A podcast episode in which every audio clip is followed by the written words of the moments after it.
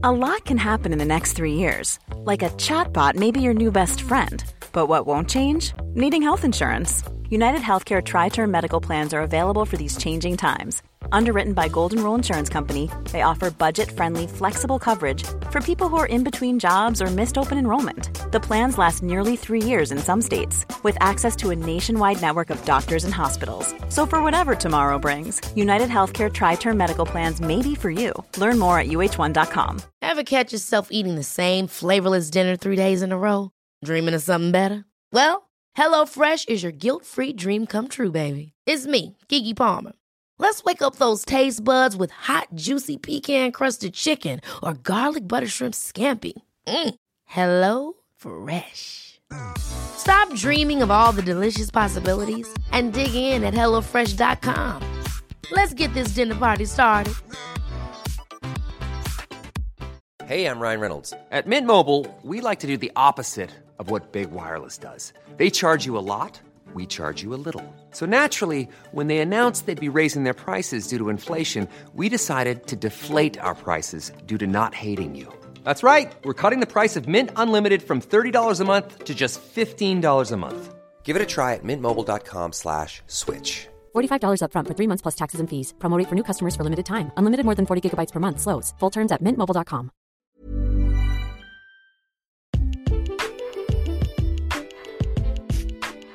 Muy bien, señor. Ahora diga A. Muy bien, señor. Ahora va a sentir una pequeña presión en el pecho. ¿Listo? Falta muy poquito para el examen nacional de residencias médicas y aún no sacas 75 en los simuladores. ¿Con esa presión te bastó?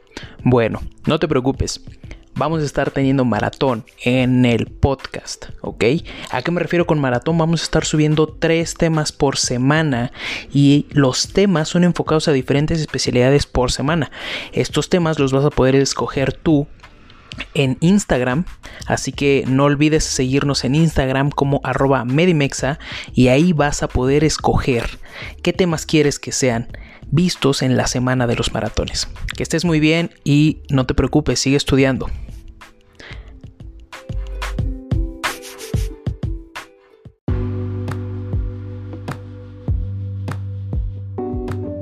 Hola, ¿cómo están? Eh, pues vamos a ver la pancreatitis, la pancreatitis aguda. Ok, esto eh, con un enfoque eh, rápido y dinámico. Entonces, la pancreatitis aguda es como tal un proceso inflamatorio agudo del páncreas, en donde se puede estar involucrando tejido peripancreático y puede involucrar algunos órganos o sistemas que están muy distantes. Los pacientes pueden llegar a presentar alguna repercusión sistémica, por ejemplo un síndrome de respuesta inflamatoria sistémica. Y también pueden eh, desarrollar cuando se considera ya grave un fallo multiorgánico, lo cual pues puede llevar a la muerte del paciente. Pues la GPC va a estar marcando que eh, dentro del diagnóstico es importante establecerlo de manera clínica según las características de qué eh, dolor abdominal presente. Asimismo, pues también eh, si se acompaña de náuseas, elevación de los niveles séricos de enzimas eh, pancreáticas, también es importante destacar que en, esto, en este caso los estudios de imagen pueden ser bastante útiles, ¿no? Así lo, lo menciona la GPC, específicamente la TAC también menciona la resonancia magnética que vamos a estar tocando un poquito más adelante. Pero vamos a ver principalmente cuál es la biología de la pancreatitis. En México se conoce que la pancreatitis se deriva por una litiasis biliar y en segundo lugar puede estar el alcohol. Ahora en cuanto hablamos del alcohol, del alcoholismo también podemos eh, guiarnos cuando es una pancreatitis crónica, obviamente con un tiempo de evolución más amplio. También podemos guiarnos con esto cuando presenta el paciente eh, algunos otros síntomas en cuanto a la pancreatitis crónica. Entonces, la pancreatitis aguda principal causa es la litiasis biliar por así decirlo, las causas principales de pancreatitis pues, pueden ser muchas, ¿no? La principal pues es una litiasis biliar, una coledocolitiasis, pero eh, también se pueden encontrar tumores pancreáticos, ciertos fármacos, el alcohol, hipertrigliceridemia. Eh, también se puede encontrar que sea eh, por medio, por una iatrogenia, por una CEPRE. También pues por eh, motivos infecciosos, ¿no? Por, por virus, por bacterias, también a nivel vascular. También se pueden asociar fármacos como por ejemplo antibióticos, tetraciclina, metronidazol. Se pueden asociar también eh, diuréticos como la furosemida. Hay muchísimos eh, desencadenantes de la pancreatitis, sin embargo la principal o las dos principales son las que ya les mencioné hace rato.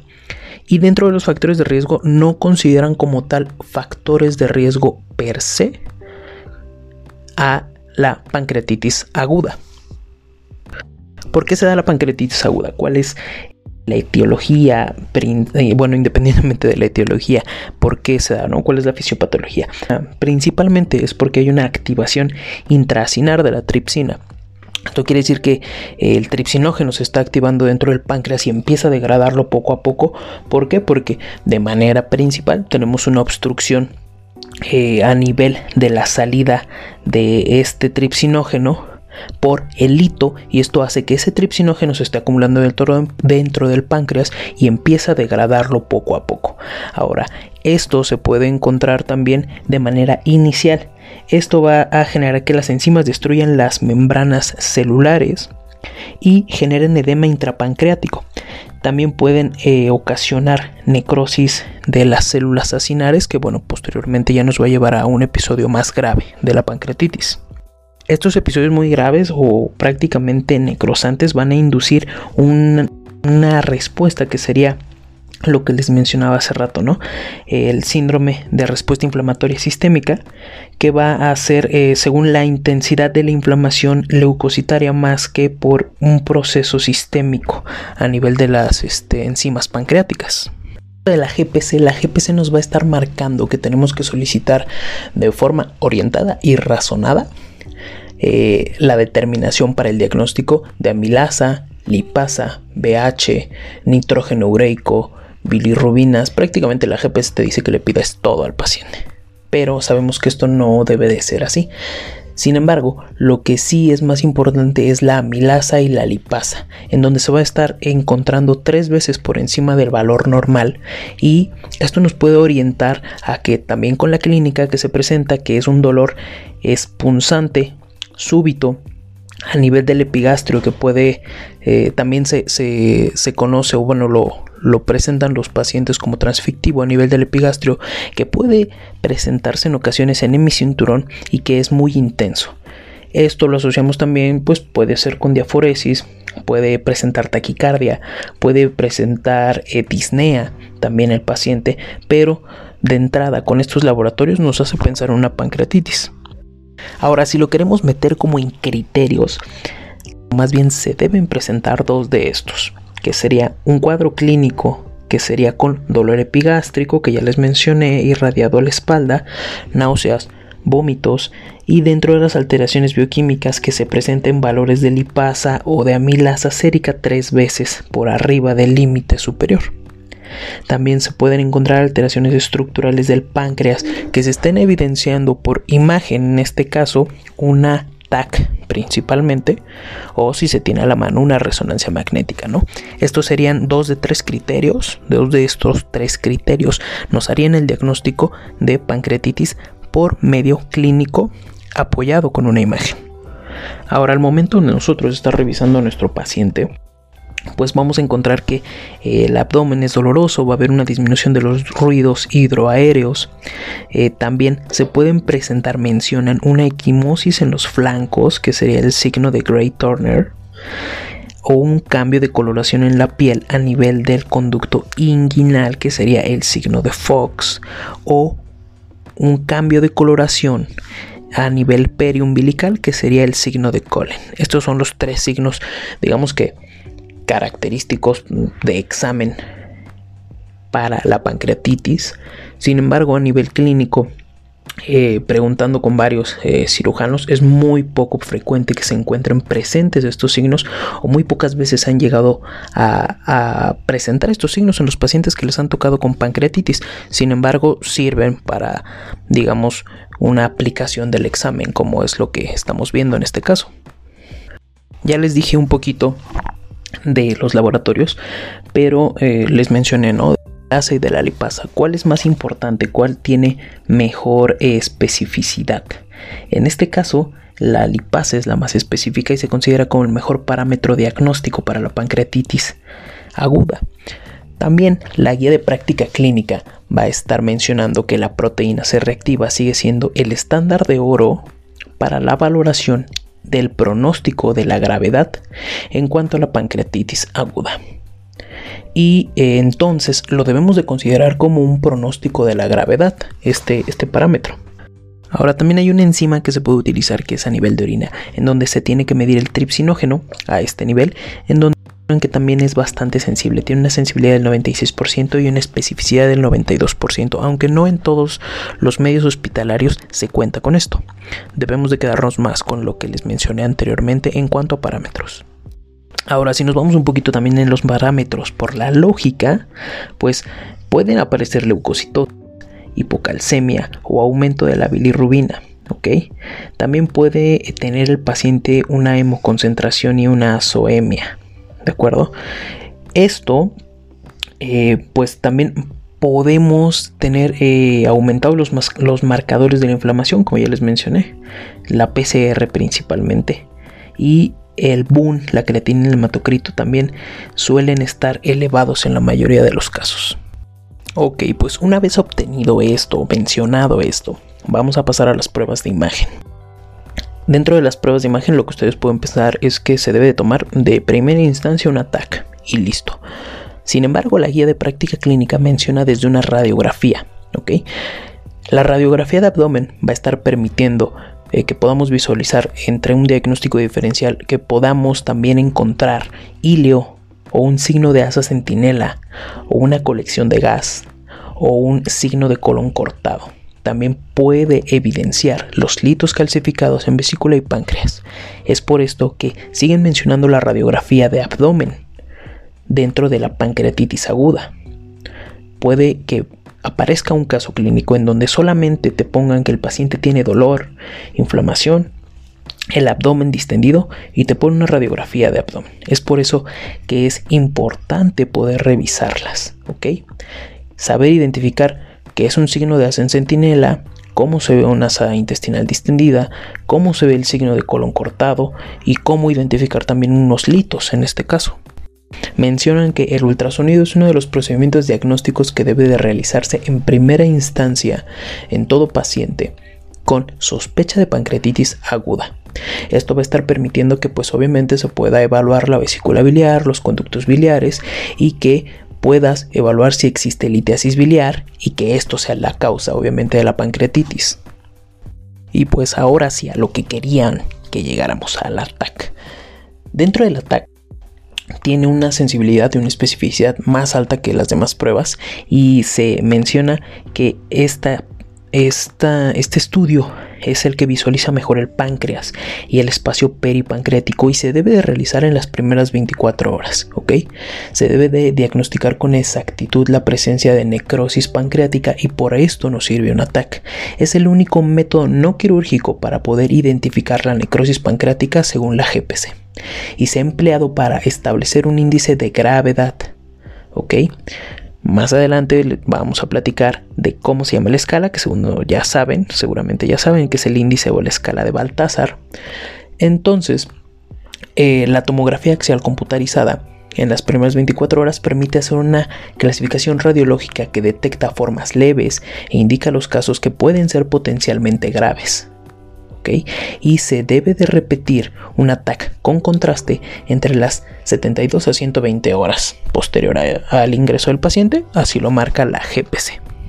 Otro punto importante que menciona la GPC que la punción guiada por TAC y contención de Gram y cultivo es la mejor forma de detectar infección de necrosis pancreática y los datos clínicos, el empleo de mediadores de inflamación como preprocalcitonina o las imágenes obtenidas por la TAC pueden por sí mismos establecer el diagnóstico de la infección.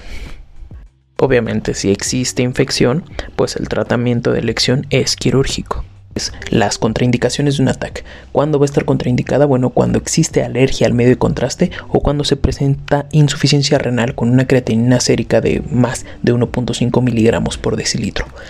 También mencionan que ante ictericia obstructiva y una pancreatitis aguda con evidencia de litiasis, se debe realizar una colangiopancreatografía retrógrada endoscópica dentro de 72 horas de presentación de los síntomas.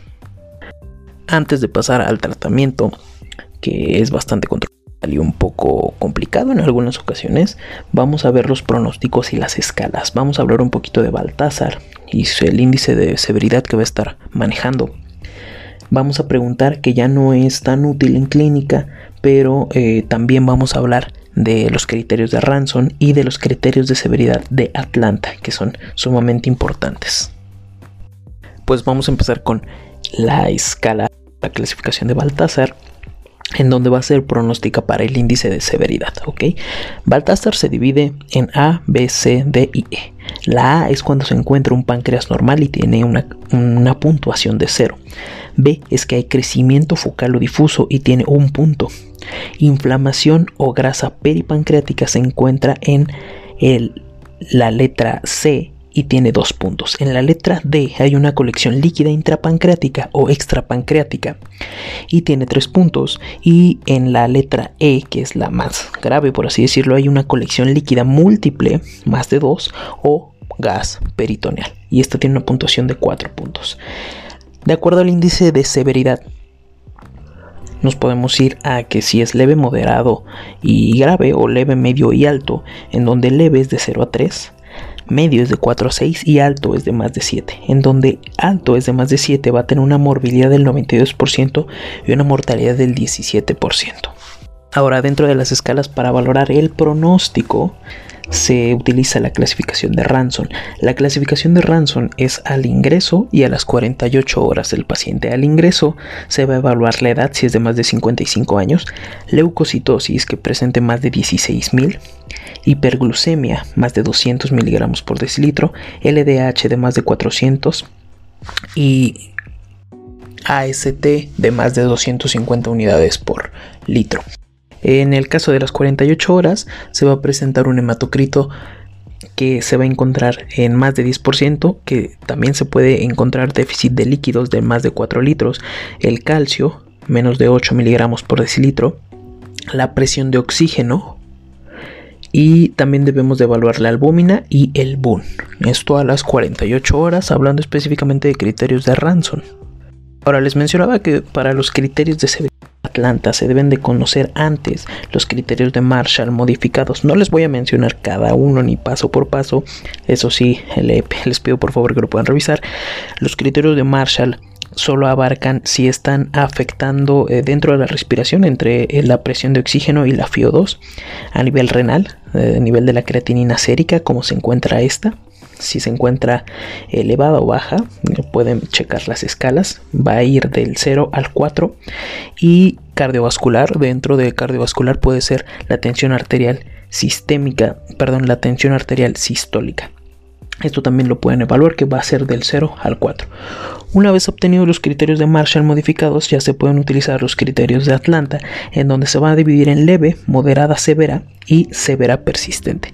La leve va a ser un paciente sin datos de severidad por Marshall y no se va a asociar a complicaciones locales. En este caso, posterior a los exámenes de imagen, que van a ser un ataque o una resonancia magnética. La moderada severa va a ser un paciente con datos de severidad que va a resolver antes de las 48 horas según Marshall y puede asociarse a complicaciones locales como líquido peripancreático o necrosis peripancreática estéril. Y severa persistente va a ser un paciente que va a persistir con manifestaciones de severidad de más de 48 horas y se va a asociar al desarrollo de necrosis pancreática. Entonces, es muy rápido, yo lo sé, pero pues así es el podcast. Eh, les pido por favor que puedan revisar un poquito más a detalle las escalas de severidad, tanto estos criterios es también importante que la clasificación de Apache, la Apache 2, se puede utilizar en caso de que un paciente se encuentre obviamente grave y por lo general se utiliza en las unidades de cuidados intensivos. Eh, si el Apache es más de 8, se utiliza en pacientes que tienen un estadio obviamente grave y también se debe utilizar la proteína C reactiva. Entonces esto es importante, ¿no? También esta escala, la, Apache también es muy importante o también eh, SOFA también es muy importante o QSOFA pues ya por último para abordar tratamiento. Eh, dentro del tratamiento lo primero que se debe hacer es un medidas de soporte y reanimación con cristaloides. Esto también lo menciona la guía de práctica clínica. Se debe de eh, utilizar líquidos por vía intravenosa con facilidad para corregir el déficit de volumen, ya que se está generando un secuestro peripancreático de líquido y esto también puede eh, generar a la larga que exista probabilidad de necrosis. Entonces es por esto importante este punto del soporte del soporte con cristaloides. Posterior a los cristaloides mencionan que es importante la analgesia y obviamente la, analgesia escalonada. Depende de cómo lo esté sintiendo el paciente.